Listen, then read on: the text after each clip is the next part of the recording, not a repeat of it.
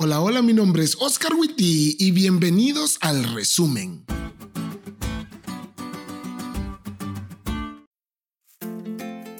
Feliz sábado amigos. El sol ya se puso y las horas sagradas del sábado están comenzando. ¿Y qué mejor manera de comenzar este día de encuentro con papá que repasando los puntos de la lección de esta semana? Punto número 1. No hagas cosas malas para lograr cosas buenas.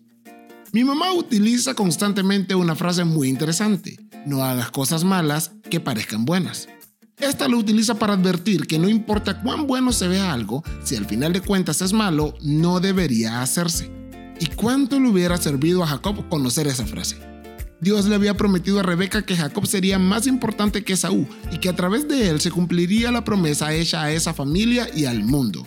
Sin embargo, como el tiempo pasó y nada de esto se cumplía, Jacob decidió obtener esto por engaño. Y sí, aunque fue para algo bueno, porque Jacob de verdad anhelaba la primogenitura y Dios ya lo había prometido, recurrir al engaño nunca es la solución. No hagas cosas malas que parezcan buenas, pues las consecuencias son amargas. Punto número 2. Dios se va a encargar, no el karma. Por hacer las cosas a su manera, Jacob tuvo que huir de casa e irse a la casa de su tío, pero Dios no se había olvidado de él, seguía amándolo y tenía planes con él. Pero para cumplirlos debía educar a su siervo, y a través del engaño que le propinó su tío, Dios hizo que Jacob supiera lo que es ser engañado. Allí comprendió lo mal que se sintió su hermano y su padre tras su engaño, lo cual lo capacitó para el futuro reencuentro que tuvo con ellos.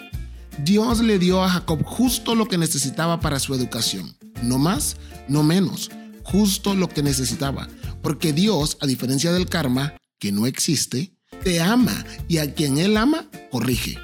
Y punto número 3. Confía en el proceso.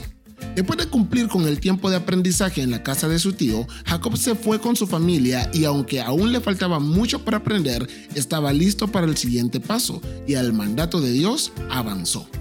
Quizás Dios no ha terminado contigo hoy, pero confía en el proceso y sigue avanzando.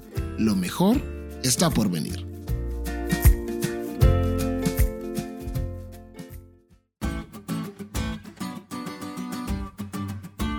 ¿Te diste cuenta lo cool que estuvo la lección? No te olvides de estudiarla y compartir este podcast con todos tus amigos. Es todo por hoy, pero mañana tendremos otra oportunidad de estudiar juntos.